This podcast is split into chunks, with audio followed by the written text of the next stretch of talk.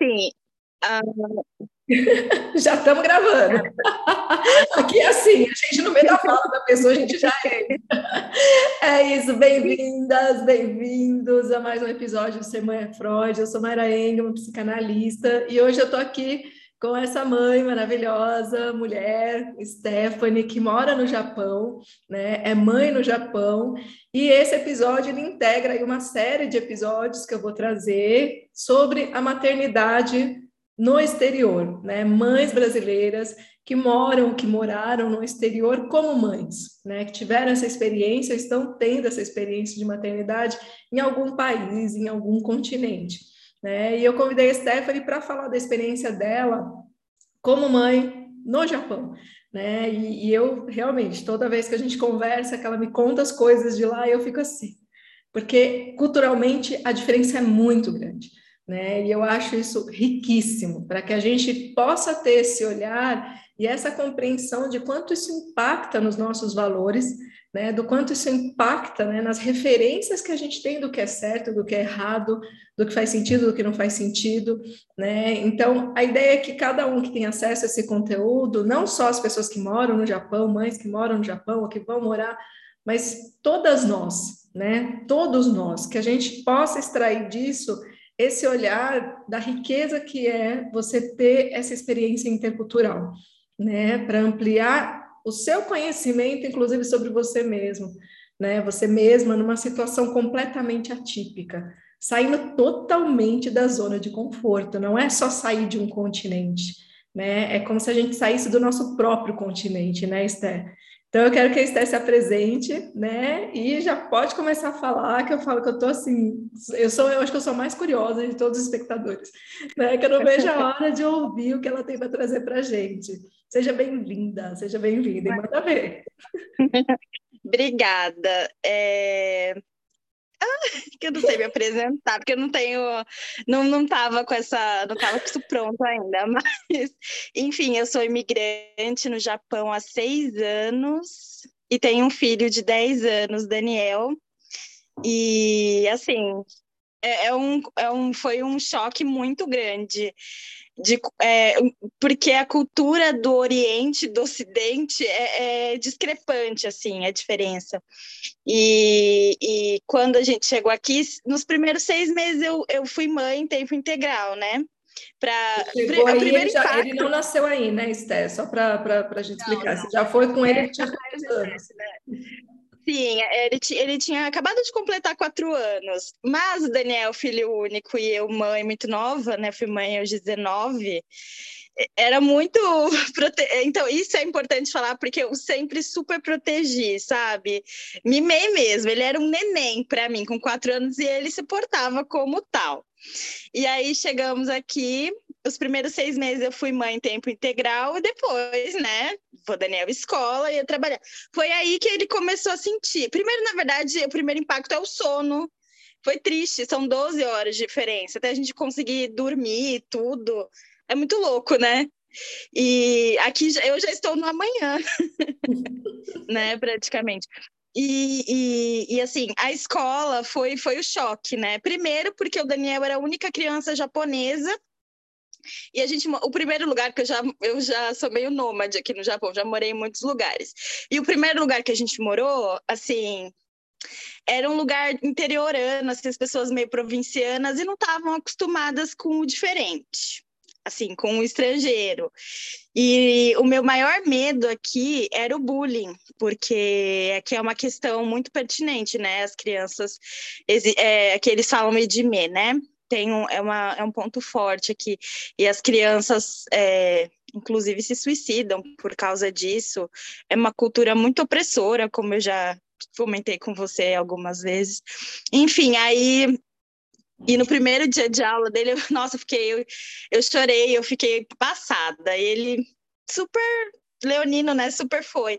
Mas assim, aí eu comecei a sentir quando eu tive que mandar marmita para a escola, professor, ah, hoje você tem que mandar uma marmita. E eu mandei a comida de qualquer jeito. E aqui eles fazem aquele o bento kawaii, né, que de desenho, de, eu tive que aprender essas coisas, o idioma que é muito difícil. É meu japonês é deprimente.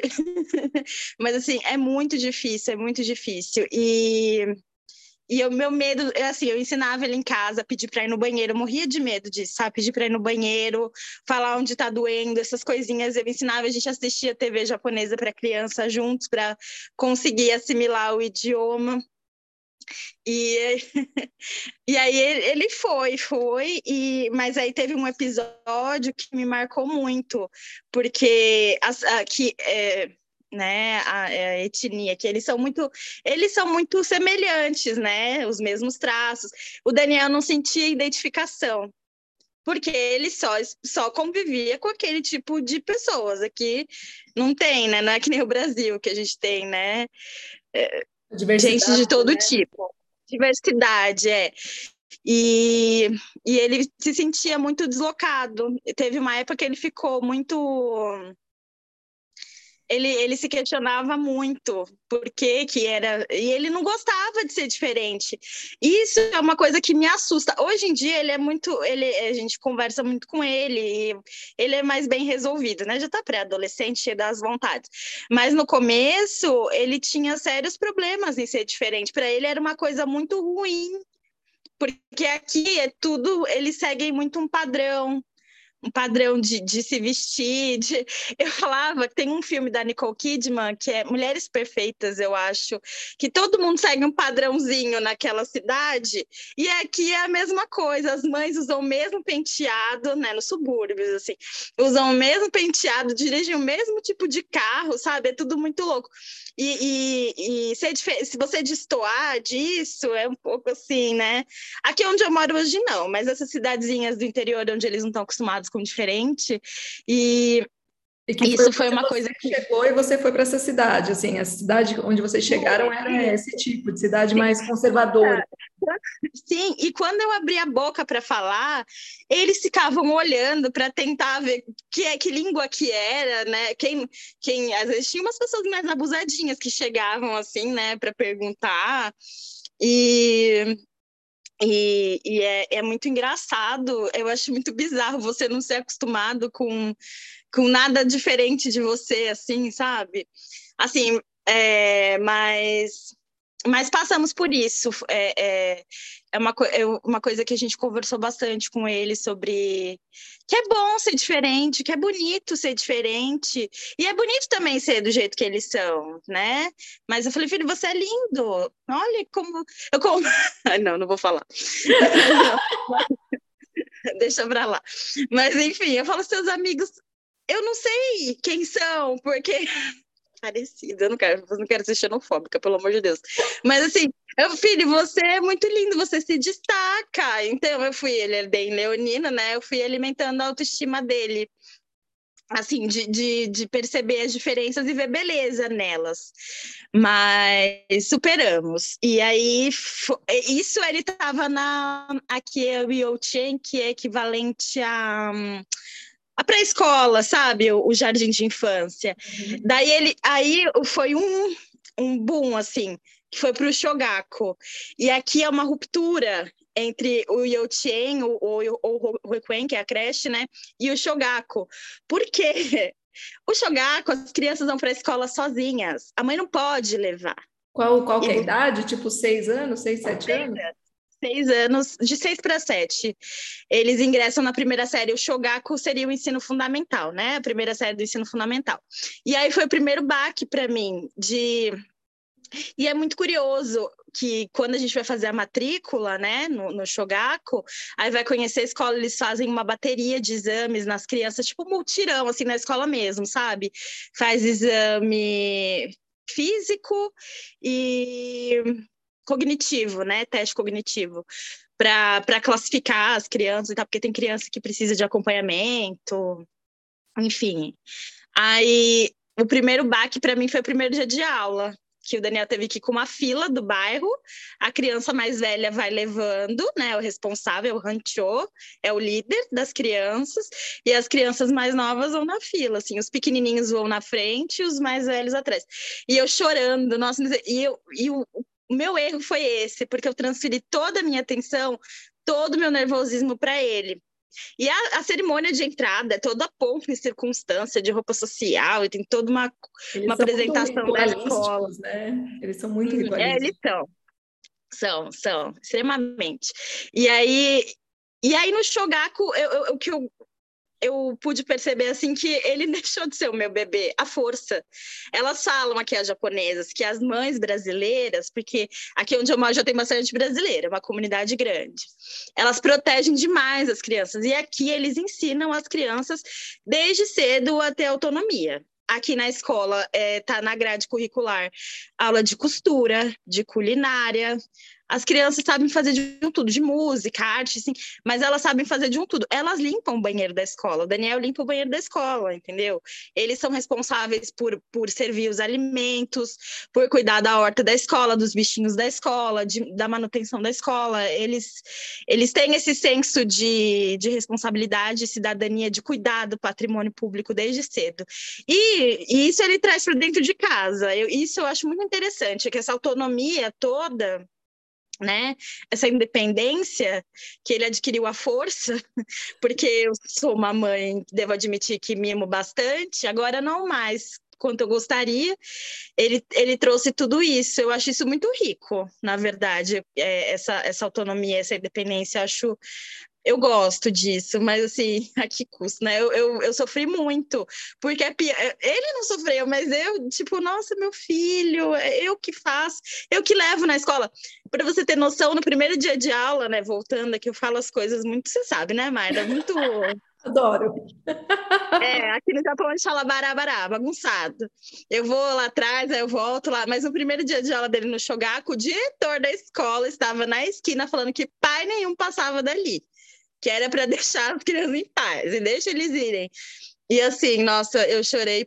E, e o ruim é que eu transferi tudo isso para ele, ele chorou muito. Na primeira semana, ele ia todo dia chorando para a escola. Agora, ele não me dá nem tchau da fila. Quando eu tô saindo para trabalhar, ele tá indo para a fila dele lá, né? A escola, é que agora eu tenho o privilégio de morar em frente à escola, né? Atravessou a rua do prédio, a escola. É normal Mas, que que as crianças vão para a escola do bairro, assim, tipo, é uma coisa Isso. normal, assim, não, não é que nem aqui, por exemplo, que às vezes a pessoa não, não. tem que dar 30 quilômetros, sei lá, para chegar na escola. Não, não, é, é escola denomi... é escola do bairro, assim, é da, da localidade, né, você mora em tal lugar e essa, esse, esse bairro abrange, é, é, é né, essa escola abrange tal, tal região, tal bairro. É sempre em Aí você público, pode... É, ou, ou, é, ou tem pago também? Então, tem, mas é difícil. É, é, que nem nos Estados Unidos, sabe? As escolas, as escolas pagas geralmente são as escolas internacionais e tudo mais, escolas é, católicas, mas o ensino é público. Só que pagamos. Pagamos, eu pago todo mês as taxas de despesas escolares, né? Material, essas coisas, pago a merenda, não é de graça, não. Inclusive, é, é bom salientar. E a saúde também não é de graça. A gente tem um, é, eu pago, o meu marido paga, descontado da folha de pagamento dele, é, se chama Shakai Hoken. É o seguro de saúde que abrange aposentadoria, seguro-desemprego, e o seguro de saúde, que aí a gente paga, se eu não me engano, esse seguro cobre 70% da, dos custos médicos. E a gente paga, nada que a gente não tem igual o Brasil SUS, não temos esses privilégios que é, embora, né, seja uma coisa meio precária no Brasil, é um privilégio ainda assim. É, que mas... na verdade eu acho que é também a questão de, eu não sei, né, assim, não, não tenho conhecimento total, mas assim, talvez também porque no Japão não tem a, a desigualdade social que tem no Brasil, e não, não tem é, é, não. vivendo na miséria que tem no Brasil, né? Que sem, não, sem não. aqui a gente não teria como se sustentar, né? Assim, o número de mortes seria muito maior, assim, vamos contar, né? É. Eu acho que essa, essa realidade social também faz justificar, né? Não precisar, talvez, no Japão desse sistema, né? É. Não que aqui não exista pobreza, existe gente pobre, sim, existe, mas é, mas elas é. moram na rua, essas coisas, ou, ou não chega tanto? Não, eles falam homeless, que é povo muito chique, mas até para eles, eles adoram se apropriar do inglês. É muito difícil aqui na minha. Olha, vou falar a verdade para você. Eu vi homeless aqui no Japão duas vezes, pessoalmente, né? Agora eu vejo, às vezes, na internet as pessoas fazendo. A comunidade brasileira que tem um trabalho muito bonito, que eles, agora no inverno, eles entregam comida, né, para as pessoas em situação de rua, mas nos grandes centros. E é todo um contexto cultural, porque essas pessoas vão morar na rua, sabe? Às vezes é porque perde tudo, é uma vergonha para a família. Eu não tenho muito conhecimento para falar disso, mas o que eu pouco que eu sei, às vezes nem sempre é por por estar na miséria mesmo, sim, sim. Tem toda uma questão de cultura aí. E eu Mas você falando, né, assim que você, que você falou assim que você chorou, sofreu, né, quando você precisou deixar, né, o seu filho lá na fila. E eu acho interessante porque assim precisava preparar, né, os pais estrangeiros, né, porque assim talvez os pais japoneses já é uma expectativa que vai passar por isso, já é cultural, né? Sim, porque Mas, eles passaram por isso também. Eu imagino que para mim também talvez não fosse tão fácil, né? O meu segundo filho eu estava mais desencanada, mas o meu primeiro, eu lembro que foi a mesma coisa. No primeiro dia eu chorava, chorava, chorava loucamente e ele nem tinha, já, e ele tinha oito meses. E não. ele não estava nem aí, ele lá no colo da mulher, tranquilão. Aí eu falei, como assim? Ela adorou a escola. E, e, e, é importante falar que tinha auxílio de uma tradutora. No começo, ela ia duas vezes por semana, mas como ele ingressou na escola, ela ficou a semana inteira acompanhando. Ela ajudou. Hoje em dia, ele já, já se vira, já até me corrige. Ela ficava mas com ele. Isso, ela ficava na sala de aula, assim, acompanhando, né? De, não ficava em cima dele, que não é deles aqui, mas assim, é o que precisasse, sabe? As, se ele chorasse, eu quisesse se expressar, e não conseguia ainda, né? E eu tenho, e eu vou falar uma coisa, Mara, toda dificuldade que o Daniel passava, seja ela qual for, eu me culpava muito. Eu falei, putz, é por minha causa, não foi o Daniel que escolheu vir para cá, né? Fomos nós e ele tá pagando por isso e ele não tem culpa. Eu sentia muita culpa, muita culpa, muito remorso. Ele já uma, por, nessa mesma escola que ele ingressou, né, no jardim de infância, uma vez um garotinho bateu nele de lavar a roupa dele de sangue. Foi um socão no nariz. E eu falei, tá vendo? Eu falava pro meu marido, é porque ele é brasileiro. Eles não gostam da gente aqui, eu não quero mais ficar nesse lugar. E na verdade nem era. A avó do menino falava inglês, né? Era assim que eu conversava com algumas pessoas que falavam inglês. Ela falava inglês todo dia, ela se sentiu tão culpada, tão envergonhada, que ela me pedia desculpa todo dia, tava com um saquinho de doce lá para Daniel e perguntava como é que ele tava. A mãe dele trabalhava muito, quase não aparecia na escola. Ligou para mim, sabe? Aí o Daniel soltou a franga, né? Começou, se adaptou e aprontava horrores também na escola por não conseguir se encaixar naquela rotina escolar no começo.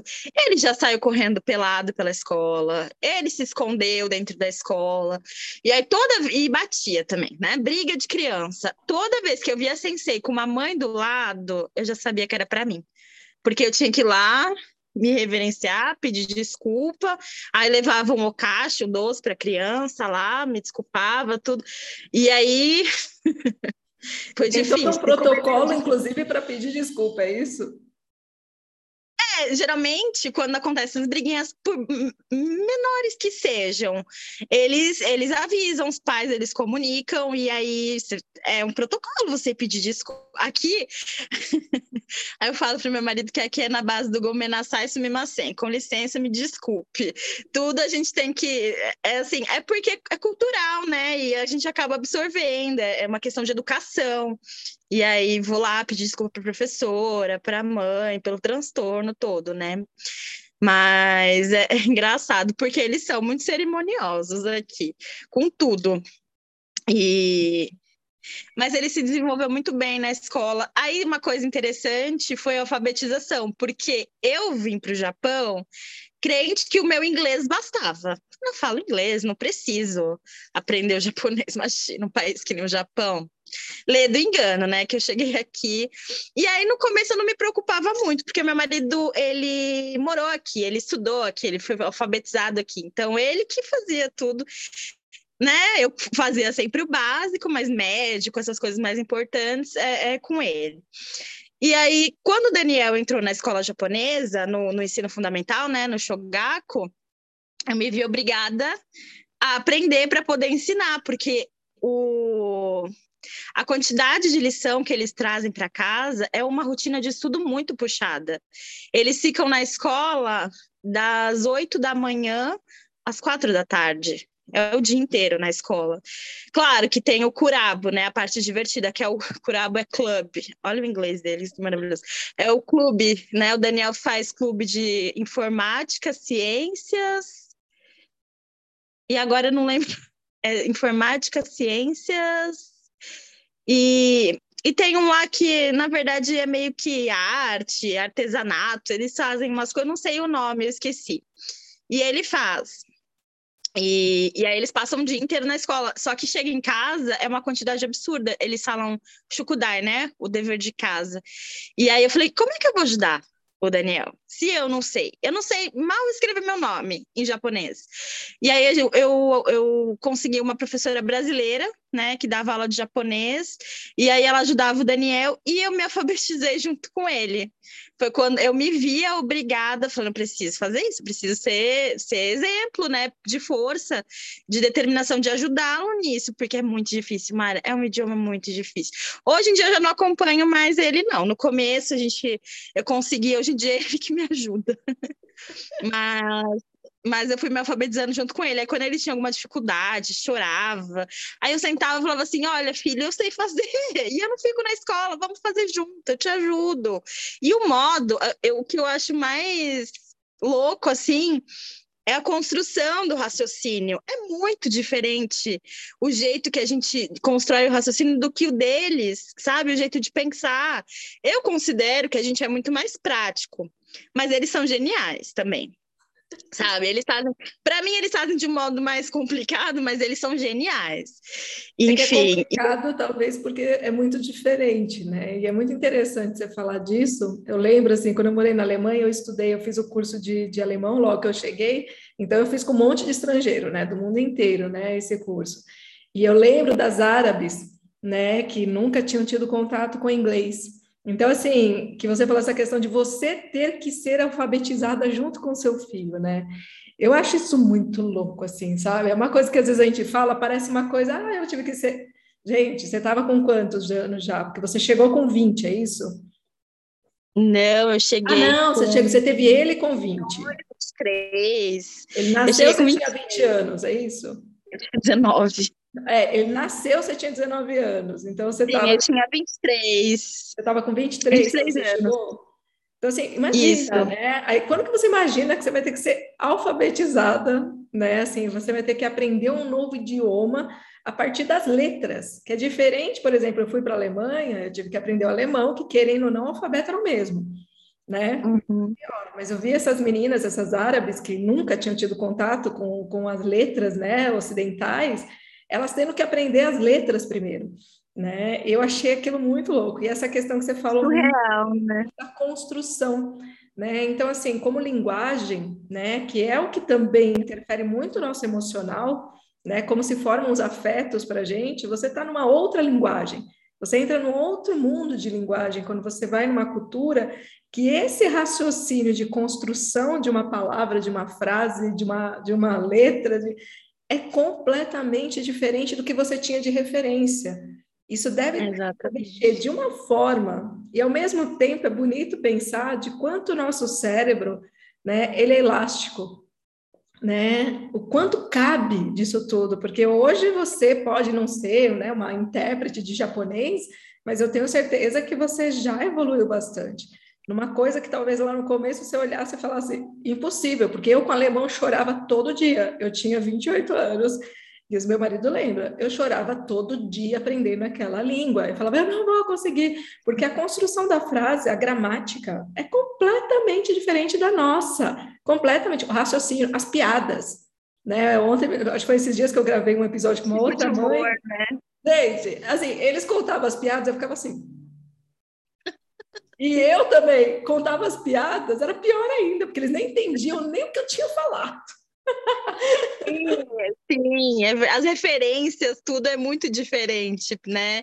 E, sim, e o japonês é muito difícil, porque são três tipos de alfabeto: o hiragana, que é usado apenas para palavras japonesas, o katakana, que é usado para palavras estrangeiras, e o kanji, né, que é aqueles são aqueles ideogramas maravilhosos, complicadíssimos, que é, é, realmente são mais de dois mil para decorar, dois mil kanjis. Eu não tenho condições. mas assim, o hiragana, o katakana e alguns kanjis eu consigo, mas eu não tenho condições não, é muito difícil. E, e todo kanji ou toda partícula de hiragana e katakana tem uma, uma ordem para você começar para você escrever certo. Se você fizer, se você fizer fora de ordem, a gente sabe que tá errado, sabe? É muito difícil.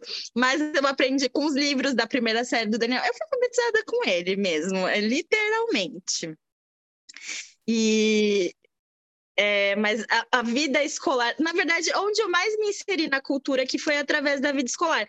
Tem uma coisa que é muito interessante: aqui nas escolas não existe cozinheira, faxineira, merendeira, não, zelador, não tem, não tem. As professoras fazem muitas vezes essas funções porque só tem um período de aula, só, né? no ensino fundamental e no, no Tchugaku, né? Que é é o é acho que não, não é, não sei se é equivalente ao ensino médio, mas são, são os adolescentes. Só existe um, um, um período, né, de aula que é esse.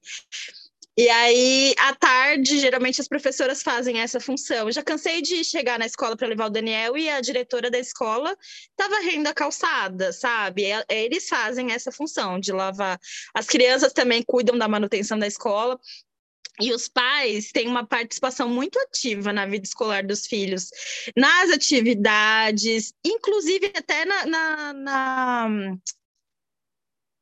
no, nos cuidados, na, meu Deus, na manutenção, eu estou esquecendo já as palavras, na manutenção escolar, né, na manutenção do ambiente da escola. Por exemplo, a, a gente foi é, fazer faxina na escola, cuidar da grama do parque em frente a escola, isso é tudo responsabilidade dos pais. Eles têm um senso de cidadania muito grande aqui, isso é muito admirável. Muito admirável. Somos nós que somos responsáveis junto com as crianças. Por isso eles prezam, eu acho que eles prezam muito pelo pelo coletivo, sabe? Pelo patrimônio público, a que eles respeitam bastante. É muito bonito, eu acho. Esse cuidado, essa presença forte dos pais, sabe? Esses dias o meu chefe se ausentou, né? Eu estava trabalhando, meu chefe se ausentou de manhã e foi um sufoco. Ah, mas ele se ausentou porque ele foi num docai dos filhos, assim. Você não interessa se você tem, se é numa segunda-feira de manhã, você é, é um compromisso escolar, é uma coisa importantíssima. Todo mundo vai compreender, assim porque esses, esses tipos de eventos escolares assim é, é, são importantíssimos, eles dão muito valor para essas coisas, sabe? Pai, mãe, você vê toda a família lá, vovó. É que esses tem é, é um dokai especial, é é uma gincana, né? Eles apresentam dança, competição de esporte, tudo mais. É um dos eventos, eu acho que eu acho, na minha concepção, o evento mais importante do ano. Só que esses, esses últimos dois anos, né, por conta da pandemia, tá, tá, tá bem difícil. Então tá bem sem graça, mas assim, é um eventão, assim, sabe? E, e, e é muito engraçado porque é uma comunidade que participa, sabe? O pessoal do bairro que vai lá ser homenageado, os idosos do bairro, é todo mundo que ajuda a montar as barracas, é todo mundo que limpa quando acaba. É, é um, é, é uma, é um senso coletivo muito bonito que eles têm aqui. E, e foi, foi através disso que eu consegui me inserir assim mais na cultura, de aprender. por exemplo, eu morei num lugar que não tinha, lembra, te contei, que não tinha brasileiro nenhum, e eu me sentia muito sozinha. E que aconteceu? Eu conheci uma professora do Daniel, do Nihongo Kyoshu, que é tipo equivalente a uma sala de reforço do japonês. E ela morou na Argentina, e ela falava um espanhol muito bem. E o meu japonês era muito prejudicado, né? E aí a gente conversava em espanhol. E ela abriu um espaço na agenda dela, entre os intervalos de aula, para me ensinar o japonês. E aí ela me, não só me ensinava o japonês, como os costumes, como a cultura. Eu fui aprendendo muito com ela. Tem o um jeito certo de você bater na porta, tem uma etiqueta para bater na porta, sabe? Se a pessoa que, se você abriu a porta, a pessoa que fecha, tem uma, uma coisa assim, sabe? Tem toda uma tem tudo, tem uma cerimônia para tudo, sabe? Tem um jeitinho certo de fazer É uma tudo. sociedade que promove o crescimento de pessoas com toque. Exatamente. Eu já tô assim, sabe, nesse nível, mas assim, eu era muito incrível aquele mundo para mim. Eu falei, gente, sério que tem isso? Eu fui mal educada a minha vida inteira, então, aqui. E, e, e, as expressões corporais que a gente no Brasil sabia que a gente faz assim, ó, para chamar uma pessoa, aqui tem uma conotação sexual. Eles chamam é assim, ó, quando você quer chamar. É, quando você chama. Não dá, é que não dá para descrever por áudio, né? O que eu tô fazendo. Quando a gente faz assim com a mão para frente, tem uma conotação sexual. Aí tem que chamar assim. Aí hoje, hoje em dia, eu falei, gente, quantas, quantas vezes eu fiz isso? Meu Deus do céu! Então é tudo isso, sabe? O jeito que você se porta, o jeito que você fa- faz as coisas, o jeito que você pega um hash. Eu acho que um japonês morreria vendo no Brasil como é que as pessoas comem a comida japonesa assim com hash, porque o hash é uma coisa muito, muito especial aqui para eles. Se você enfia o hash na comida, é, remete a um, um ritual fúnebre, então isso é horrível fazer na mesa. Você come, você tem que deixar o talher de um jeitinho certo, porque senão é muita falta de educação. É, é, muito, é muita regrinha. O meu filho é um mini japonês. E Ele, Ele tá é até bem 10 chato. anos agora, né, Esther? 10 anos, desde os quatro, inserido na escola japonesa, onde ele fica o dia inteiro, né? Ele absorveu tudo aquilo ali. Eu falo que aqui em casa é Zona Franca, aqui em casa é da galera, é arroz, feijão, não tem comida. Não, ah, então, a comida é outro ponto. Eu não gosto de comida japonesa, a comida deles é. É muito rica, né? Muito. Não gosto, não gosto de comida agridoce. Eles, o tempero deles é doce, eu não consigo, não é do meu paladar. Então, aqui na minha casa é arroz, feijão e tudo que eu consegui adaptar de lá para cá. Mas assim, eu falei para você que o Daniel tá tão japonês que ele achou um absurdo molhar o pão na sopa. Eu falei, filho, como assim? Pelo amor de Deus. Você é brasileiro, Daniel. É, Então, ele vem com os costumes de lá e eu, eu tenho que aprender com ele também e eu respeito. E ele Porque sente brasileiro, como que você vê assim para ele essa sensação, né? Esse, essa questão da, de como ele, com o que que ele se identifica, né? Porque eu acho que deve ser muito confuso, né? Porque ele teve aí quatro anos no Brasil, né? Mas a gente sabe que nos quatro primeiros anos ainda está ali muito, não está se formando muito quem é ele, né? E aí depois foi para aí, e aí está se seis anos nessa nova cultura, nessa nova forma de comunicação, de, de, de tudo, né? Então eu fico pensando como que fica a cabeça dessa criança em relação ao que, que ela se identifica de verdade, como que ele se sente. Eu nasci no Brasil, mas eu me sinto brasileiro. Eu me identifico com aquela cultura, entendeu? Eu acho que isso deve ser bem conflituoso, né? E para os pais que não são japoneses, né? Por exemplo, principalmente para você que não, não tem a descendência, lidar com isso, de cara, eu quero que meu filho seja brasileiro, que ele se sinta brasileiro, mas ele vira e fala, não, eu não me sinto. Eu acho que deve ser um lugar de dor, assim, também, sabe? Então, ele não lembra do Brasil. Ele não Nada. lembra nada, nada. Eu acho, né, eu, assim, não, não, não fico assim, é, eu não, não tenho esse, eu quero que ele seja brasileiro, mas eu gostaria que ele guardasse, assim, com carinho os traços da nossa cultura, as coisas que a gente cultiva em casa, né, e, assim, mas ele é totalmente japonês. O jeitinho dele, a, a expressão corporal, ele é introspectivo, ele é leonino, mas ele é introspectivo.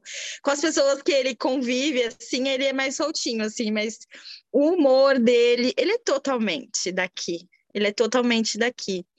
E, assim, a gente aprendeu a respeitar, né? Porque aqui em eu sou, sou neta de italiano, né? E meu marido... Italiano com japonês. Só que meu marido, eu falo, eu falo, que o Jonathan é uma mistura de Brasil com Egito. Mentira. É que a mãe dele é, é japonesa e o pai é baiano. Não. E ele foi criado um tempo lá no Brasil com a família baiana do pai dele, as tias. Então, aqui em casa é uma loucura, é uma salada mista. E o Daniel é aquele que é assim, né? Que é introspectivo, que é quietinho. Você não escuta criança em casa, entendeu? Ele é geek, ele gosta de, de game, de mangá da, do mundinho dele ali, sabe? Ele não é que nem a gente expansivo, assim. Isso é um, eu acho, eu não, eu não creio que seja da personalidade dele, porque quando ele estava no Brasil, Eu também não sei, né? Se com a idade vai mudando, você é Mas você sente que outras crianças são diferentes? Então, as crianças brasileiras que ele convive são poucas, inclusive. E, e, é todo mundo mais ou menos assim. Eu acho que é da cultura que eles acabam, que eles acabam... informados, né? Assim, que eu, é, eu acho que aqui eles são peças de uma grande engrenagem, porque o que eu não é, é, uma, é um ponto que eu queria tocar também, que eles não gostam de, é, de eu, eu falo que eles são ensinados para ser disciplinados e obedecerem. Porque aqui tem a cultura muito forte da hierarquia, né? E eles obedecem cegamente. Eles, eles seguem isso muito à risca. Brasileiro não aceita, né? Hierarquia brasileira é, é muito louco. Eles, eles questionam, eles batem o pé, mas japonês abaixa a cabeça, ai, e, e é isso. E aqui eles são, são ensinados para obedecer. E aí teve uma vez que eu fui numa reunião escolar e uma professora reclamou falou para mim que o Daniel era muito questionador, mas ela não falou isso como se fosse uma coisa boa, como uma professora brasileira adoraria, né? né? Uma criança questionadora numa sala de aula é uma coisa assim, é maravilhoso, alguém que quer saber, né? Que, é, que pergunta. Ela não, ela não gostou, né? E eu não entendia por quê que é tão ruim ser questionador, se é assim que ele vai expandindo, né, o pensamento dele, vai, vai aprendendo, vai absorvendo, vai perguntando, questionando. Enfim, isso eu fui aprendendo. Só que eu, aqui, como eu falo que aqui em casa é Zona Franca, eu quero que ele, que ele tenha isso, sabe? Que ele não perca a, a, essa essência que ele tem. Ele, que ele não seja moldado por um sistema que é completamente opressor. Eu acho a escola japonesa, embora tenha muitos pontos positivos, muitas coisas incríveis, admiráveis, eu acho que eles têm um sistema muito opressor. Um exemplo é dia desses, uma, a minha amiga recebeu uma ligação da escola, tipo, o diretor da escola ter um chilique porque a garota foi de brinco para a escola. As, as meninas, principalmente, sofrem uma opressão maior. Não pode ir de brinco. A xuxinha de cabelo, né, o prendedor de cabelo, ou é preto ou é azul marinho. Se você já usa sutiã, você tem que colocar uma blusa branca por baixo da blusa. É uma blusa bem fininha, sabe? Uma segunda pele branca regatinha. Não pode sutiã e blusa, sabe? É todo um sistema opressor, assim, em cima das crianças. É o mesmo corte de cabelo, não pode ter cabelo diferente. É, são coisas, assim, que, que me preocupam um pouco, que o Daniel vire um robozinho. Eu sempre tive esse medo. Talvez por isso eu... que eles depois viram cabeção, né? Quando não, sim, fora da sim, escola, né? Porque sim. quando eu penso em japoneses jovens, eu penso na galera com os cabelos mais diferentes do mundo. Não sei se eu estou pensando em Tóquio, eu não sei se eu estou em algum lugar também meio fora. Tem a galera transgressora, tem a, a, galera transgressora, mas assim, as pessoas vêm para o Japão achando que é uh, é, é Tóquio, né? Shibuya. Chega aqui, não é, gente. Aqui é uma grande plantação de arroz. o que tem. Aqui é um grande, uma grande roça, né? Aqui é muito. Eu moro no interior, eu moro em cidade de montanha, de templo, então aqui é, é, mais, eu acho que em cidade grande é muito, é muito mais, sabe? Tem muito mais jovens transgressores, mas aqui, aqui todo mundo segue muito um sistema. E é, eu acho eu que acho... quem queira sair desse lugar, que entra nesse lugar da juventude, talvez saia, saia desses lugares, né?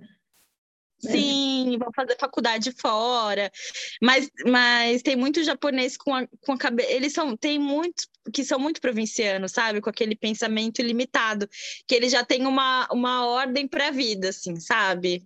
Eu vou, vou, fazer, eu vou fazer o o Coco, que é o ensino médio, talvez um Daigaku, a faculdade, vou casar, ter filho, ficar a vida inteira naquela, naquela empresa, vou trabalhar ali até morrer.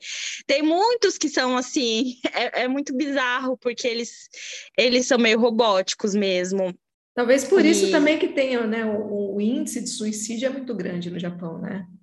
É muito, muito. Grande. E assim, eu acho que por essa consequência você já consegue sim enxergar claramente que é um sistema opressor, né? E como você sim. falou, é um lugar muito confuso, né, de você entender, porque ao mesmo tempo que tem toda essa beleza lá no início, né, de, de, de criar cidadãos, né, você acaba criando cidadãos, mas dentro de uma uniformidade tão rígida né, que isso vai fazendo com que eles sejam cada vez mais pressionados a caber naquela forma, e isso que eles tenham, que eles sintam, que eles pensem que é diferente, gera sofrimento interno, né, de tipo, eu não posso ser assim, porque senão eu não faço parte, que é o tal do pertencimento. Imagina para um estrangeiro que vem do Brasil, né, tipo, descendente italiano, né, como que isso funciona, né, e você agora conseguir fazer com que o seu filho tenha esse entendimento, né, dessas diferenças e do que que nessa cultura é positivo, é saudável, na verdade, e do que que, cara, não vai para esse lugar, filho, porque aqui você adoece,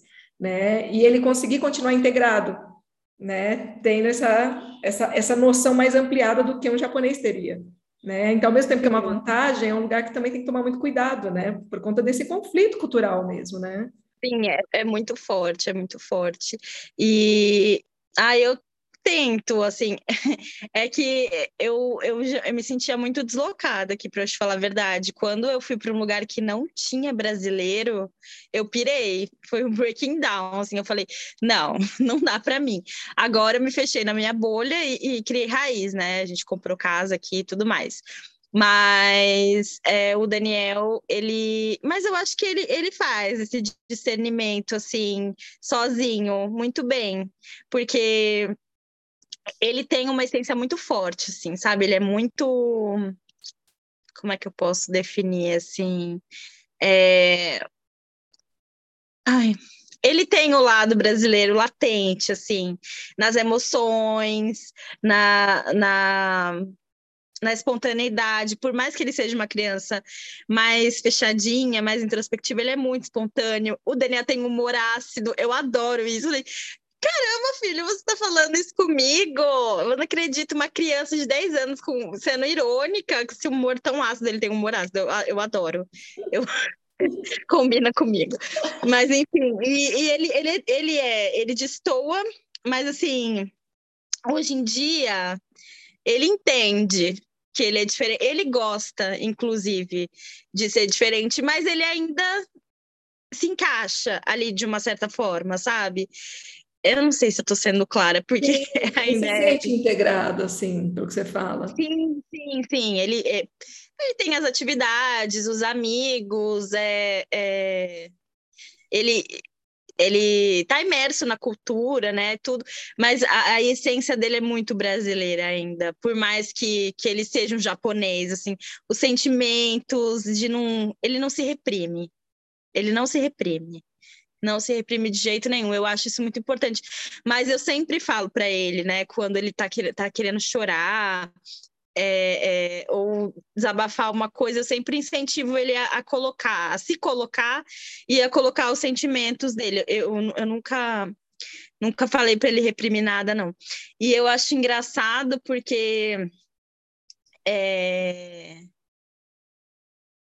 tem amiguinhos dele na época que ele que a gente morou na num lugar onde não, não, não tinha comunidade brasileira, nem, nem nada de estrangeiro, os, ele ensinou os amiguinhos a, a, a ser um pouco assim também. Eu escutava ele falando para o amiguinho, quando o amiguinho ficava bravo, com vontade de chorar.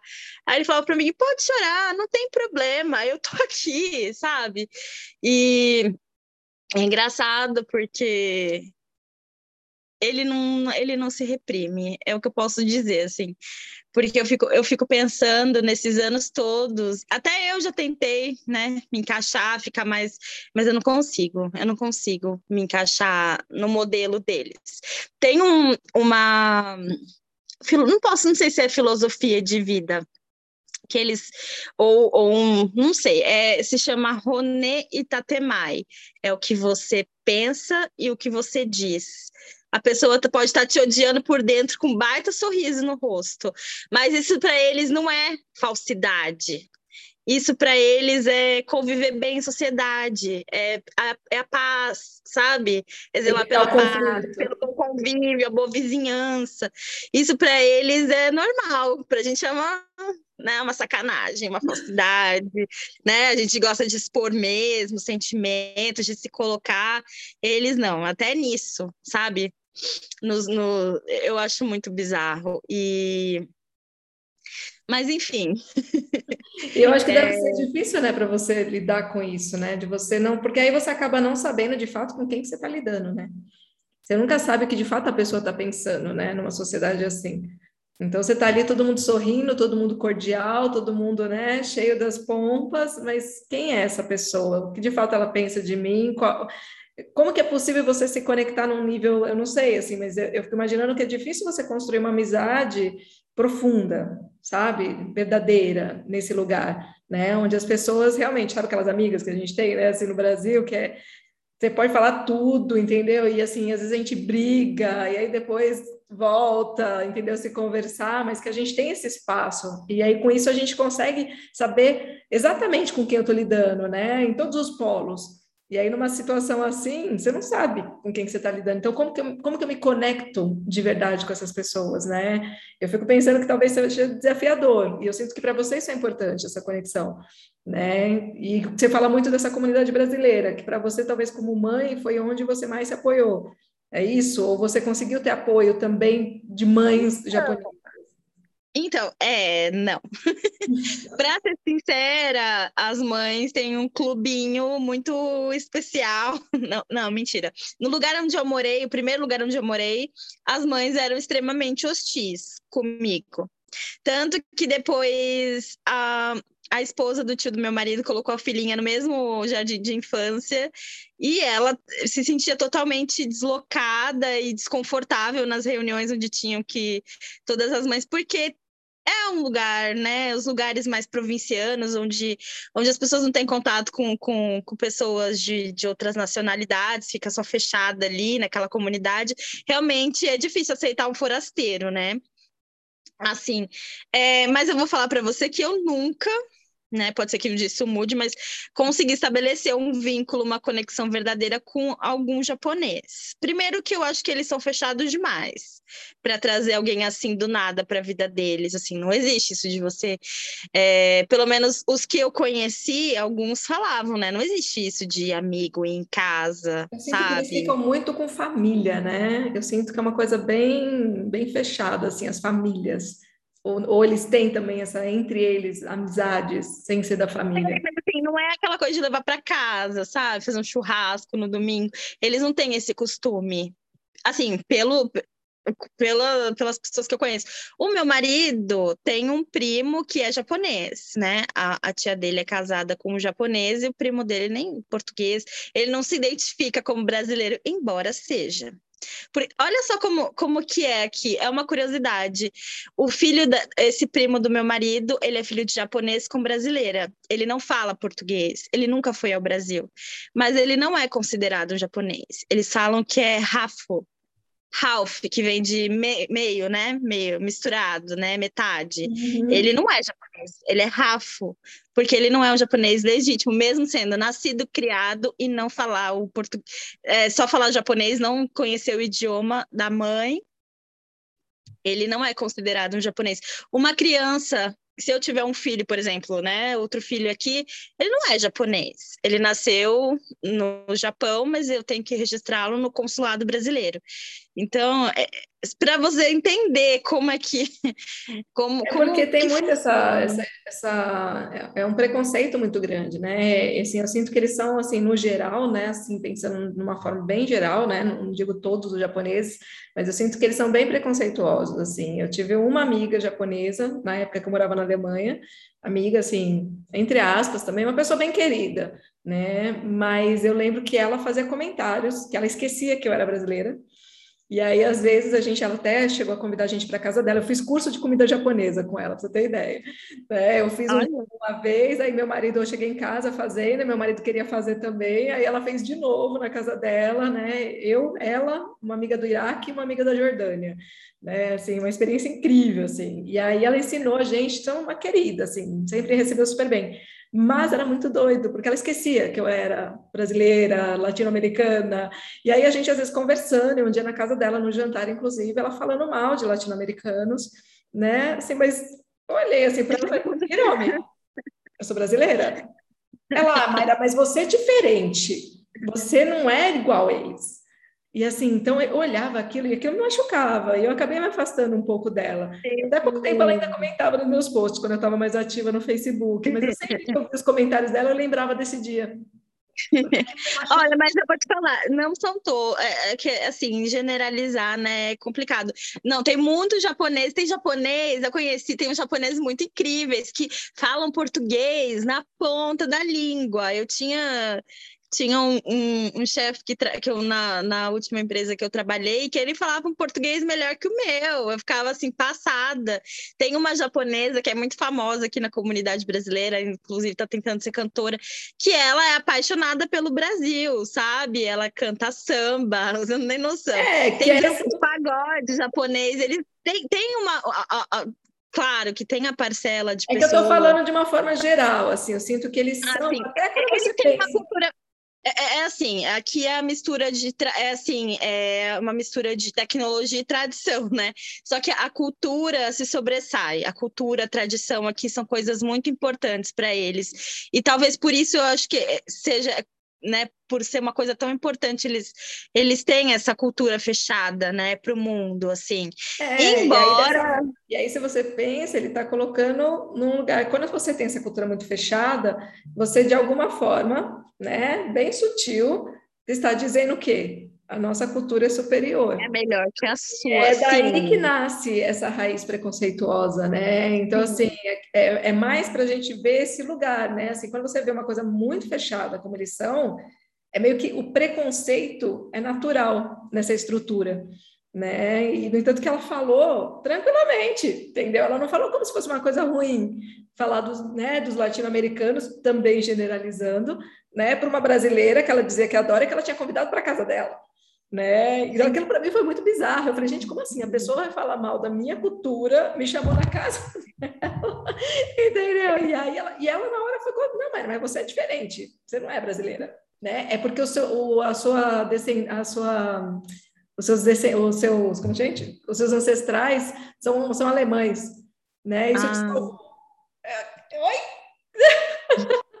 Você só tá piorando, querida. tá afundando naquilo que tá falando, né? Tentando justificar o injustificável.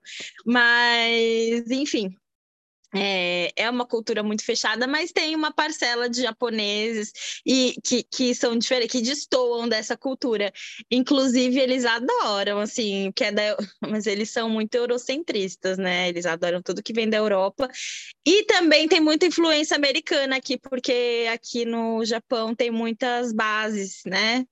Bases do exército americano espalhadas por aí. Então, tem coisa que tem lugar que é que é super Okinawa, que é, você já ouviu falar de Okinawa? É uma ilha maravilhosa, não. paradisíaca, que não fica bem aqui, né? Fica um pouquinho afastada, assim. E é, é, um lugar maravilhoso, mas é tipo, é dos americanos lá, entendeu? Eles têm uma base gigantesca lá e, tipo, é uma mini América ali. Enfim. É isso, né? Quando você pensa é... na história toda, né? Assim, isso é muito estranho, né? É um relacionamento abusivo com os Estados Unidos. Adorei a definição, porque é estranho, é muito É uma analogia interessante. Adorei, mas, gente. Mas a, a ponto, é, o que eu mais gosto aqui, na verdade, é a diversidade cultural. Embora tenha tudo isso, né? Porque pode ser que quem esteja ouvindo ache que eu estou reclamando demais. Não. É um país que não, é, me acolheu, embora, né, tudo isso. Eu, eu fui muito acolhida por, por alguns japoneses. É que, que aquela balança, né, de ter experiências boas e ruins. É, Mas as boas, as boas compensam as ruins. Eu acho que é falar Mas, mal, né? Eu acho que não é questão de falar mal, é que você você está colocando, né, pela proposta aqui de falar um pouco da cultura, você está trazendo é as diferenças. É a minha ótica, a minha é... vivência. Mas tem, eu já escutei coisas assim, ai, que ingratidão, ai, que o país que te acolheu.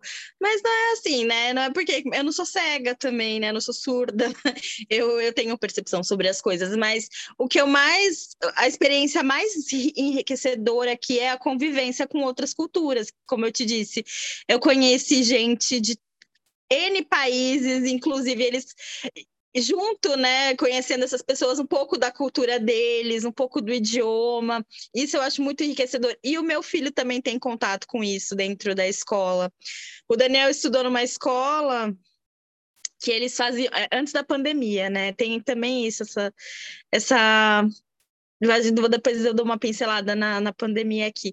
Mas antes da pandemia, eles faziam intercâmbio com a Austrália. As crianças de lá vinham para cá, as daqui iam para lá.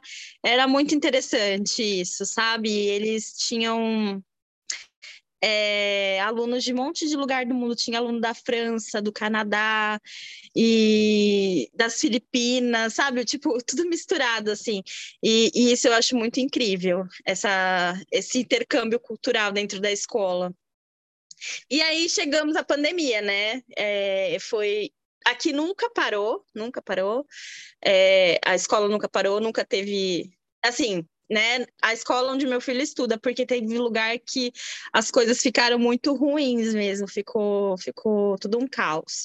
E, mas assim, para você explicar para uma criança, para lidar, né, com Daniel, você não pode mais brincar naquele parque que você gosta, porque a gente não sabe o que está acontecendo. A gente não... foi um ano é porque agora com a vacina aqui deu uma boa melhorada. Inclusive na província onde eu moro zeraram os casos, assim. Mas foi, foi muito difícil. E na escola também o medo, né, de, de, de contágio. Eles colocaram, ai, uma redoma nas crianças. É tipo, entre uma carteira e outra, assim, um negócio de acrílico sabe? Sim. As crianças ficavam, ai, foi tão triste, cancelaram os eventos, e aí, nossa, foi, foi terrível, assim, o, o ano da pandemia. Ah, não, na verdade parou sim. Ele no começo da pandemia, quando a, a doença chegou aqui e ninguém sabia muito bem o que era e tal, ele ficou três meses em casa com uma quantidade absurda de, de dever, assim. Foi o final do ano letivo, porque aqui o final do ano letivo é é, fevereiro, acaba em março e recomeça em abril, né? O, o, e vira o ano letivo.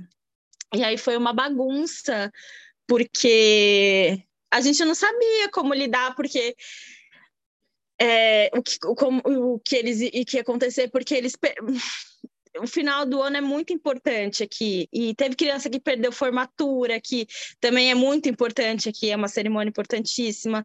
E a gente não sabia o que ia acontecer, porque estava perdendo conteúdo, teve um. Teve duas paradas, teve. Eu sei que foi, foi, foi tipo muito. Foi muito, muito. Um ano muito perdido, assim, em questão de, de, de estudo, de rotina. E na escola tudo ficou é, muito o cuidado deles, né? Não, não, não, pararam mais as aulas por causa da, do absurdo que ia ser é, né, já, de perder mais do que já perderam, né? De conteúdo, de tudo mais, mas é, eu estou precisando tomar ômega 3, porque eu anotei tudo e estou esquecendo. Mas, enfim, aí e agora que as coisas estão normalizando, que voltaram a fazer passeio na escola, mas é, é o que eu quero dizer é que é, foi muito difícil fazer entender, sabe? É... E dentro do contexto daqui também, o jeito que eles lidaram com as coisas, sabe? Foi, foi, foi um ano e meio muito desafiador de uma criança não poder sair de dentro de casa, de não poder brincar com os amiguinhos no parque, que aqui tem muito isso, né? Tem muito parque verde, bonito, assim, de não poder conviver com outras crianças, é, é, é muito difícil, né? E aí qual era o único recurso para uma mãe que trabalha, um pai que trabalha muito, que são 8 a 12 horas de jornada por dia, foi os games, a babá eletrônica, né? que é o, o, computador, o tablet, o videogame, é muito estímulo. A Netflix é tudo junto, assim, sabe? E foi, foi desafiador. Mas estamos voltando, dentro do, do possível, à, à normalidade. E. Ah, eu queria falar alguma coisa que eu achava que era importante também. Ah, e a língua materna. Jamais. Eu falo que aqui em casa a gente parece aquelas novelas da Globo, aquelas novelas étnicas que falam as palavras misturadas, assim.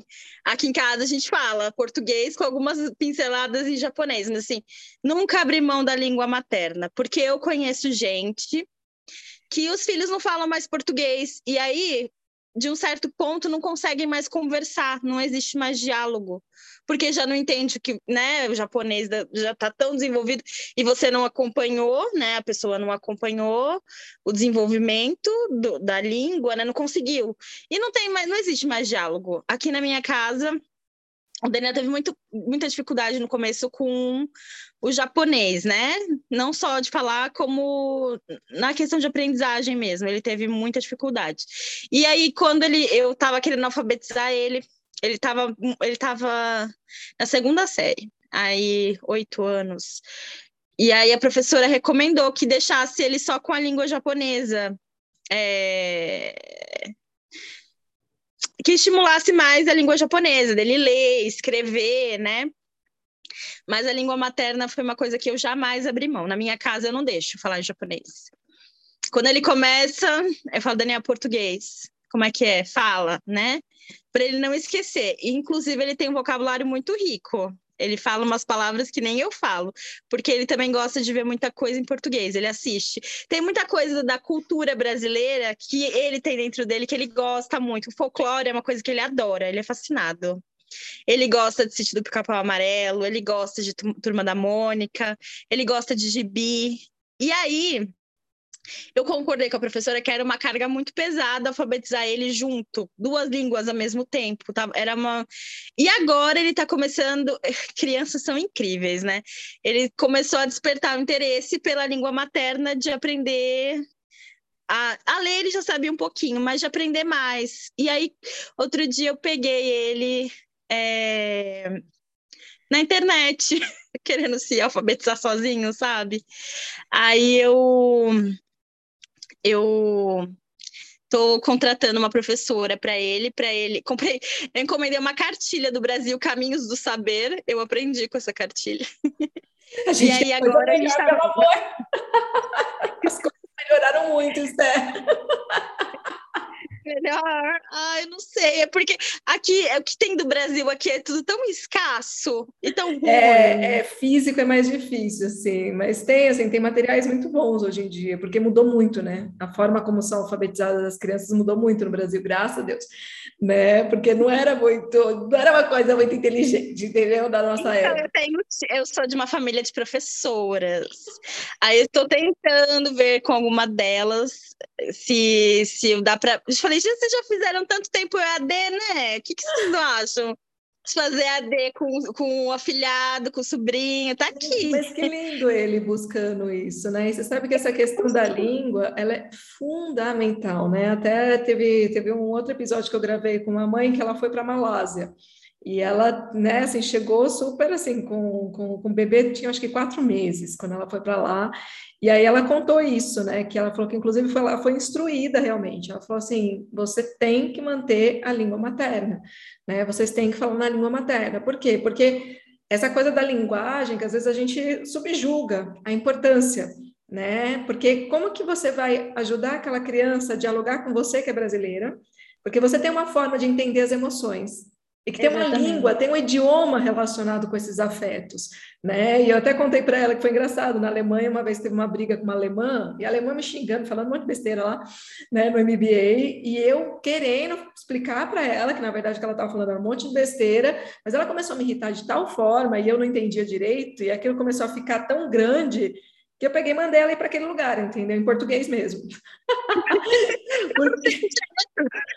Gente, porque assim, não adiantava eu falar scheiße, né? Em alemão é tipo merda, sabe? Tipo assim, tipo, não adiantava eu falar scheiße, entendeu? Para mim, scheiße não pega nada. Você queria entendeu? mandar ela para aquele lugar com muita vontade, porque aquilo é libertador, eu entendo, eu Exato. faço isso também. Olha a diferença, então, de você pensar que você tem uma relação pais-filho, né?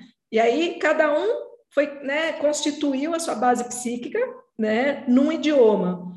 Cara, é muito difícil ter um diálogo. É muito Sim. difícil, sabe? De você conseguir acessar aquele afeto, né? Então, isso que você está fazendo, que você fez, né? Eu acho fundamental. E tem muitas famílias que eu, que eu conheço que o pai é de uma nacionalidade diferente, né? Então, assim, sempre eles falam, um fala no idioma materno, e geralmente é a mãe. É importante que seja a mãe, porque o vínculo mãe-filho é muito forte. Então, é importante que vocês tenham a mesma base né, de, de compreensão baseada no mesmo idioma. E o pai, muitas vezes, faz a ponte falando o outro. Então, são casas muito interessantes, né? Assim, na Alemanha eu fui em várias casas que eram assim, né? Que, tipo, a mãe falava em português com o filho e o pai falava em russo, em japonês, em inglês, em tudo quanto é língua que você pode imaginar, em alemão, italiano. E eu achava aquilo muito louco, né? Assim, porque a criança, você via ela rapidinho, ela respondia um naquele idioma, depois respondia o outro naquele idioma. Eu falei, gente, isso é muito legal. Em casa rola isso. Embora a língua materna seja o português, em primeiro lugar, sempre, às vezes o meu marido quer ver como ele tá conversando, como é que tá o nível dele, se ele tá compreendendo, aí eles começam a falar. E, e eu fico assim, né? Meu japonês é péssimo. Não vou falar, não, que aqui eu só vou dar uma de, de Nihonguda, né? Aqui, aqui Com japonês. é melhor que o meu.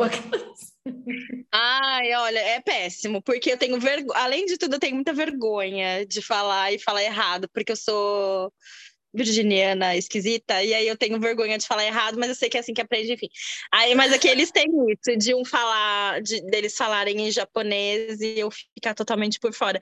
E é engraçado que o Daniel já corrige o pai dele, sabe? Eu acho isso muito. Gente, é, é uma criança que fala umas palavras em português difíceis e corrige o pai em japonês. Ai, que orgulho. Mas você sabe que você está falando isso, eu estou achando engraçado, porque eu, quando cheguei na Alemanha, eu fui fazer o curso de inglês, de, de alemão, e era um curso super forte, assim, super forte. E o Rodrigo, meu marido, ele, antes de ir para a Alemanha, ele estudou seis anos, fez aula particular de alemão, então ele falava super bem. super bem. Tipo, enquanto ele estava no Brasil, ele dizia que ele falava super bem. Aí quando chegou é, na sempre Alemanha... quando a gente chega aqui, é, no quando chegou na Alemanha, foi um nativo. Ele travou, ele ficou seis meses, ele falou, Mayra, não consigo. Ele ficou seis meses se comunicando em inglês, porque ele falou, cara, não tenho alemão para essa galera. E aí, de repente, a coisa começou a vir, ele começou. Então, assim, ele falava perto de mim muito bem. Só que eu comecei a estudar nessa escola, que era muito forte a parte gramatical, muito forte. E eu era muito danada, porque assim, como eu queria falar rápido, então eu estudava que nem uma louca. Eu ia para a escola, ficava cinco horas na escola, chegava em casa e estudava mais três. E assim, louca. Em quatro meses eu estava falando alemão. Tudo errado, mas todo mundo me entendia. E aí, conforme. O importante era querer fazer ser entendida, né? Querer Exato. fazer entender. Depois de dois anos, Estel estava detonando, gente, eu estava muito boa. E aí, eu corrigia ele. E ele ficava pé, né? Ele falou, como assim, né? Eu falei assim, gente, põe essas posições direito, que não dá para entender o que você tá Ele ficava louco. Ele falou, como assim? Então, eu ouço muita gente falar de crianças, né? Dos filhos, que, porque eu fui ali como uma criança, né? Porque eu não sabia falar aquele idioma, né? E assim, realmente foi bem uma criança. E aí eu vejo todo mundo falando dessa coisa dos filhos começaram a corrigir. Amigas minhas que moram na Alemanha, elas passam muito por isso. Né? Elas falam, Maia, dá vergonha, igual você falou assim, dá vergonha, porque assim, na frente todo mundo, às vezes, né, adolescente principalmente, né, as, as crianças que já viraram adolescente, mãe... Estão na pré-aborrecência, quer dizer... Bonita, tem mais alguma coisa aí na sua listinha para a gente ir encerrando? Não, era, era só isso. Eu peço desculpa, porque eu sou muito confusa e eu já sou uma mãe no final de um dia. Aqui já são 10, 28 da noite, depois de uma jornada de trabalho de 11 horas. É muito doido isso, né? A gente pensar que aí é 10 e 28 da noite, aqui é 10 e 28 da manhã. Eu acho sempre é. isso. Me dá, um, me dá uma sensação assim, tão louca que eu não sei explicar, não sei dar nome para isso. Eu acho lindo, assim, eu acho mágico a gente pensar nessa possibilidade que existe hoje, né? Da gente. É, pensa, Sim, daqui a pouco eu tô no amanhã, eu tô no futuro. eu tô no futuro. Os japoneses chegam no futuro antes, gente. É isso. Tudo é culpa do fuso horário, tô brincando. Não, mas. Mas é, é isso, só que é, foi, foi a experiência mais. É, foi, foi o, que, o que de mais rico aconteceu na minha vida. Porque eu falo das pessoas provincianas daqui, mas eu era uma pessoa provinciana no Brasil. Eu nunca tinha saído nem de São Paulo. A primeira vez que eu saí de São Paulo foi para ir para a Alemanha da Alemanha para o Japão. Olha isso, gente. É, mas é, é, aquela coisa, né? Tem muita coisa que eu acho que assim, nada é por acaso, né? Assim, você está onde você precisa estar, né? Para sua evolução, você, seu filho, seu marido. Eu acho que assim, a gente demora às vezes. Eu falo que hoje eu voltei da Alemanha em 2011, ou seja, né, fazem 10 anos, né, quase 11 anos que eu voltei da Alemanha. Hoje, Sté, eu consigo ter uma leitura muito diferente de quando eu estava lá entendeu? Tanto pela maturidade em relação à idade que eu tinha, né, os processos ainda que estavam acontecendo, mas também porque eu fui entendendo quem é a Mayra hoje, graças também àquela experiência e graças aos apertos, entendeu? Graças a essas diferenças que por mais que a gente fale, ah, aquilo lá era melhor, aquilo era pior, era melhor e pior para mim, e eu tenho esse direito de achar isso, né? Mas eu tenho que entender, né, o tanto que foi rico eu ter convivido muitas vezes com os preconceitos também lá, né? Que nem assim, para mim foram muito grandes e ninguém entende isso, porque nem eu entendi. Eu nunca imaginei que eu ia sofrer preconceito, né? Sendo que principalmente eu tinha o sobrenome alemão. Eu achava que eu ia chegar lá e eu ia abafar. né? Tipo, nossa, ela tem o sobrenome alemão, ela faz parte da raça pura. ela faz parte da raça pura. Só que não, era pior. Era muito pior. Por quê? Olha para a cara da criatura, entendeu? Com sobrenome alemão. Falavam, era uma mulher, uma das brasileiras. Eu ouvi isso. Era, deve ser mais uma das brasileiras que arrumou marido alemão e veio para hum. cá. Entendeu? Então, assim, várias vezes. Chegaram, chegou, uma vez eu fui ao médico com o Rodrigo, e foi muito interessante, né? O médico viu meu sobrenome, eu não sabia falar nada, foi bem no comecinho, não sabia falar nada, e aí o Rodrigo falou para ele, né, meu nome, tá? ele falou assim, ah, ela já foi casada com o alemão? Cara, a hora que eu aí eu não entendi, lógico, não entendi nada, eu tava junto, mas eu não entendi. Aí o Rodrigo saiu com uma cara estranha assim. Aí eu olhei e falei, que é essa cara, né? Aí ele, cara, ele falou um negócio que eu não sei se eu te conto, né? Aí eu falei, você pode me falar? Eu vou voando para esse esse homem. aí ele pegou e me falou. Eu olhei e falei, cara, eu não acredito. Ele falou, não, eu também, ele falou, eu tô meio tonto ainda. Porque, tipo, que comentário. A primeira vez dói, né? Depois a gente não liga mais. Ah, não, eu não, Esther. Depois eu botei, nossa, gente, eu botei para quebrar lá. Eu, eu, queria aprender alemão rápido para poder responder essa galera. Para responder à altura. Tem responder. coisa que eu respondo, tem coisa que eu não ligo. Eu mando para para vários lugares em português e dou risada. A pessoa não sabe nem o que eu estou falando, mas eu estou mandando ela para lugares diversos, curiosos. Não, eu precisei aprender, porque assim, tinha até no curso de, de, de alemão, tinha, a gente tinha que fazer os referrat, que era tipo umas apresentações, uns seminários, né? Uhum. Então tinha que fazer, acho que todo a cada dois meses, uma coisa assim. E aí eu escolhia só temas quentes, né? Tipo, colônia alemã no Brasil, sabe? Assim, eles não sabiam que no sul do Brasil, a gente tem inclusive cidades no, no, no sul do Brasil, tipo Pomerode, que eles falam alemão. E eles vivem numa cultura super fechada, só que é um alemão super arcaico, super misturado, assim, que nem eu. Hoje eu vou lá e não entendo bulhufas o que eles falam.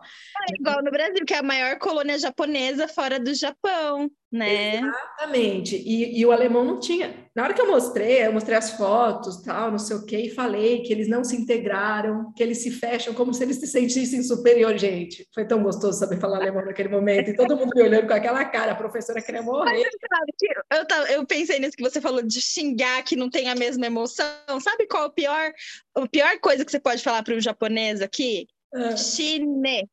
Morra morra. Eu quero mandar ele para uma casa muito engraçada, que eu não posso falar aqui, né? Porque vamos ser educados. Isso não tem a mesma emoção que você falar morra, mas para eles é uma coisa fortíssima. Você Sim. falar chinês para o japonês. Ah, meu Deus, entendeu? Ah, mas então, assim, eu acho que a gente tem que, que entender que é isso. Assim, é, é com os anos que você vai entender eu acho que hoje você já tem essa percepção, depois de seis anos aí, das coisas que você tem de ganhos na experiência, né? E naquilo que você fala, putz, tive que fazer renúncias, Porque sempre vai existir Muitas. esse lugar, né? Sempre vai existir essa dor, né? Então, assim, eu queria só para a gente fechar, né? Se você fosse dizer para mim assim hoje, né? O que te faz sentir que está valendo a pena? Né? Para a gente equilibrar essa balança, né? Que nem você falou, não, eu só estou falando mal, então vamos equilibrar essa balança, né? Vamos fechar com coisas boas do Japão. ah, tem muitos pontos, mas eu já te falei, né? Que a, a segurança é, em primeiro lugar, porque já tive experiências muito ruins em relação à violência urbana no Brasil.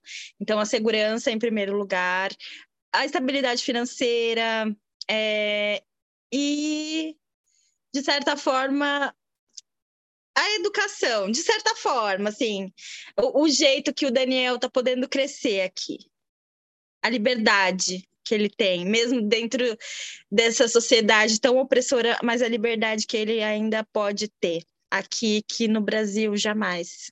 Você fala infelizmente de ir e vir, na verdade, né? Uma liberdade mais de poder ir para a rua, de poder pegar. De uma infância livre, uma infância livre, que infelizmente uhum. no Brasil não tem como mais, né?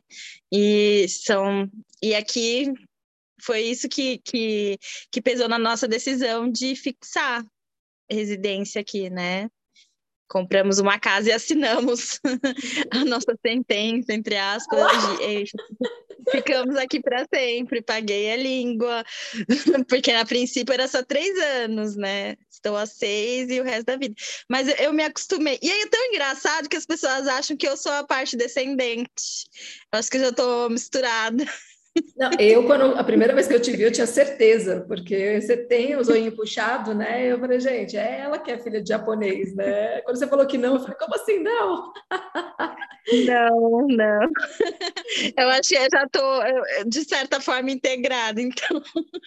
E você sabe que é engraçado, né? Assim, quando né, você está falando da segurança, eu ouço muito isso, né? Das pessoas que moram na Europa também, das mães que moram na Europa, né? Que elas sempre colocam como primeiro ponto né, assim, a escolha de ficar nesses lugares, né, então todas, assim, sempre pontuam, pontuam isso, né, falando também da questão de que abre mão dessa parte do calor humano, muitas vezes, dependendo do lugar onde moram, né, então, assim, pessoas que moram na França, na Alemanha, costumam dizer isso para mim, né, você no Japão, então, assim, você acaba abrindo mão desse lugar, né, assim, porque é uma sociedade mais fria, né? Não é uma sociedade do calor humano, né? Não é uma sociedade da, da empatia, uma, uma sociedade da expressão humana, né? Então, assim, ao mesmo tempo, quando você fala da liberdade, né, do, do filho, é a liberdade de ir e vir com segurança física, material, né? Mas, ao mesmo tempo, a gente vê que é uma sociedade que não tem liberdade emocional, né? Então, é esse equilíbrio que eu acho que é importante, né? Os pais que moram em lugares assim terem essa consciência para dentro de casa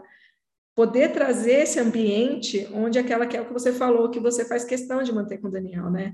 De manter dentro de casa, pelo menos, um lugar onde ele se expresse, um lugar onde ele questione, onde as, os questionamentos dele sejam legitimados, mas sempre trazendo para ele a consciência de que naquela cultura é normal que as pessoas não questionem, é normal que as pessoas se incomodem, inclusive, com alguém que questiona, mas que ele entenda que o problema não é ele, né? Sim, da mesma forma que você não, que você também consiga, né, entender isso, né, tentar trazer para a consciência de, cara, essa sou eu, e isso não é um problema, é uma diferença cultural, e que eu vou ter, se eu quero ficar aqui, eu vou ter que lidar com isso, né, porque quando você fala da, da infância livre, eu fiquei pensando, eu falei assim, assim, eu não vejo assim, sabe, dessa forma, porque eu acho que a liberdade, ela tem várias roupas, né, então, assim, aqui, por exemplo, se você vai morar num condomínio de classe média, né, assim, um condomínio fechado, né, que nos meus filhos, eles brincam na rua, né, o meu de 10 anos, ele some, né, vem visita em casa, eu falo pra galera, eu falo, gente, eu não vou obrigar ele ficar em casa, entendeu? Porque ele não fica, ele tá nessa fase, entendeu? Ele vai com os moleques, ele vê, a gente consegue ver o campinho de casa, ele vê alguém jogando bola, ele nem sabe quem é, ele vai. Ele falou, mãe, tem gente no campinho, tem gente, entendeu? Tem três pessoas ali, ele já sai correndo e vai. Então, assim, a gente... Totalmente da galera. É, a gente tem também essa liberdade, mas, e, por exemplo, você vai morar num bairro, né? Tem um bairro aqui perto que é muito legal, que você vê a galera de bicicleta, entendeu? Todo mundo circulando, é um bairro menor. Porque Jundiaí, onde eu moro, é uma cidade perto de São Paulo, né? Fica no interior de São Paulo, então é menor. Então, assim, eu vejo que é possível ter, sabe? Esse movimento que a gente tinha, mas é diferente. É possível, mas é diferente. Era muito mais uhum. intenso, né? Quando eu era adolescente, criança no meu bairro, essa movimentação. E mesmo assim tinha risco, né? Eu já fui assaltada na rua, o meu irmão também, o meu irmão, coitado, gente, ele nunca esqueci, ele comprava um tênis, no outro dia ele era assaltado, dentro do ônibus. Aí também o retardado sentava lá no fundão. Eu falo, meu, sentou no fundão, tá pedindo para ser roubado, entendeu? Tipo, o relógio também, sentava lá, eu nunca esqueço, ele comprava e ele era roubado. Eu falei, gente, precisa benzer esse menino, entendeu? Então, nesse ponto eu concordo, né? Que na Alemanha a gente, quando a gente voltou, teve muitos esses questionamentos, né? Porque minhas amigas falavam, você é louca, aquele lugar é perigoso, seus filhos, tarará, tarará. Só que a gente veio para uma bolha, né? Que é esses condomínios que cresceram absurdamente por isso. Né? Eles possibilitam... É um lugar de privilégio, né? É um lugar de privilégio, entendeu? Mas assim, é seguro lá fora? Não. Saiu do portão do condomínio, a gente sabe que o risco não é, entendeu, comparado, né, a uma cidade, da, né, uma Alemanha, uma França, né, o Japão. Então, é, é um lugar que eu acho, assim, muito interessante, assim, quando você fala, para a gente entender todas essas nuances, né? Então, quando eu estou renunciando, eu estou renunciando ao quê? Quando eu estou abraçando, eu estou abraçando o quê? Vale a pena? Né? Então, para você, por exemplo, essa, né, essa coisa do valor da segurança, e muitas amigas minhas que me falaram na época na Alemanha, nossa, que a segurança, segurança, segurança. E aí eu lembro que na época eu falei assim, gente, para vocês isso é o mais importante, né? Para mim, eu vou abrir mão, entendeu? Mas era uma escolha muito pessoal. E elas também casadas com estrangeiros ou com alemães até, o que dificulta mais ainda a decisão. Que nem você, o seu marido é descendente. Né? Ele tem uma família aí, ele já está pronto para esse lugar, né? E vocês têm um conforto que vocês conseguiram aí, que não é tão simples às vezes conseguir no Brasil. Né? Então tem, tem tudo isso. E aí eu estou falando isso por quê? Para que as pessoas que estão ouvindo aqui entendam que a balança para cada um é diferente, né? Sim, então, assim, exatamente. Assim, para mim, isso é importante. E não tem nada de certo ou errado. Não tem, gente, não tem. É o que serve para você, o que serve para mim. Tem várias Exatamente. mulheres que eu conheço brasileiras que estão há mais de 30 anos na Alemanha, com os filhos já adultos e, cara, estão super felizes entendeu? Estão super felizes, entendeu? Então, assim, não, é uma escolha que elas fizeram naquele momento e passaram o diabo para conseguir se integrar muitas vezes, entendeu? Mas, cara, eu prefiro aqui, entendeu? Por isso, por isso, por isso. E beleza, né? Então, a gente entender quem somos nós, por isso a importância, né? De quem sou eu, o que é importante para mim como valor, né? O que, que é mais importante? É isso. Então, é isso que vai fazer eu decidir ficar ou ir né? E aceitar que essa cultura ela é diferente, ela não é nem melhor nem pior, né? Ela é diferente. E eu acho que tudo que você trouxe aqui, né? Para mim ficou muito claro esse lugar, né? Cara, é a cultura. A gente tem que estar tá aqui, a gente tem que estar. Tá... E você mesmo você pede muita desculpa, né? E eu acho que também está relacionado a essa cultura local onde você está, que, cara, faz parte da rotina pedir desculpa o tempo inteiro. Entendeu? Não é? Muito doido. Exatamente. Hoje, hoje você falando que eu parei para pensar, gente, ela pede sempre muita desculpa, né? Então tem, é lógico, algumas outras questões, mas eu sinto que também tem esse peso, né, da cultura. Muito forte. E é isso, amor. Quer falar alguma coisa para encerrar? Porque senão a gente não vai parar nunca, porque eu amo. É, o assunto é extenso. não, mas é isso. Eu espero que tenha dado para entender um pouquinho, porque eu já, já confundo o jeito de falar e vou falando tudo de uma forma sem linha cronológica, mas espero que tenha, tenha dado para entender a minha experiência aqui nessa jornada louca. eu acho que foi incrível, de verdade, assim. E, e, e, o gostoso é justamente essa vida, né? Essa forma orgânica de você trazer as coisas, porque é como você está sentindo tudo, né? Não é aquela coisa né, estruturada, né, que, que faz a pessoa nem, na verdade, se envolver com a narrativa, muitas vezes, né, e eu acho que do jeito que você trouxe, você traz justamente, porque, assim, essa confusão, porque, cara, não é simples, lidar com tudo isso, né? Com todas essas diferenças e com todos esses processos que você vem vivendo há seis anos. E mesmo assim você está dando conta. Né? Mesmo assim, você está conseguindo ver beleza, você está conseguindo ver coisas boas, né? E você consegue ver as diferenças entendendo que, cara, eu sei que em algum momento, né, eu vou entender o crescimento, né? A evolução que vem a partir disso. E de ver o seu filho feliz, né? Do jeito dele, né? E ter uma família que sustenta isso que eu acho que é o mais importante, ele ter esse lugar em casa. Eu falo que o mais importante é isso, não importa o país que você está, Você precisa ter dentro da sua casa esse lugar de sustentação, né? Em qualquer lugar do mundo. Eu acho que quando as pessoas entendem isso, cara, você pode morar em qualquer lugar, entendeu? Como filho, né? Como mãe. Porque você vai entender que, cara, eu sou, né? O continente dele. Independente do continente geográfico que eu esteja entendeu? E é o mais bonito, é o mais importante, e que eu sinto que você faz isso lindamente, mesmo que você se dê uma chicotada, né? Como toda mãe. tá bom, Rita? Obrigada. Tá bom. Obrigada. Não, eu que agradeço. Foi muito bom, muito bom. Gente, compartilhem né, com outras mães que estão vivendo essa situação, essa história, pode ser no Japão, pode ser em outro país. Eu acho que sempre que a gente fala da experiência de ser mãe em outro lugar, né, do globo, ela vale para todas, né, em qualquer lugar do mundo, na verdade. Então, compartilhem se vocês conhecem alguém que está vivendo essas experiências, que talvez pudesse se enriquecer com o que a Esté trouxe aqui. No Japão, né, para quem tem essa curiosidade muitas vezes, né, dessa cultura, que eu acho incrível, justamente porque traz para a gente um outro olhar, né, referências completamente opostas, inclusive no fuso horário, né? eu acho isso incrível. Então, compartilhem. Se vocês quiserem perguntar alguma coisa para a Stephanie, eu vou colocar no post, eu vou colocar na descrição, né, o Instagram dela. Manda uma mensagem para ela, tá? Ou manda uma mensagem também para a gente. Sigam o Sermanha Freud no Instagram, arroba Sermanha Freud. Nós temos também o Spotify, outros agregadores de, de podcast também. E está também no YouTube e tem o e-mail sermanhafreud.gmail.com. E é isso. Obrigada, amore. Bom finalzinho. Boa noite. É.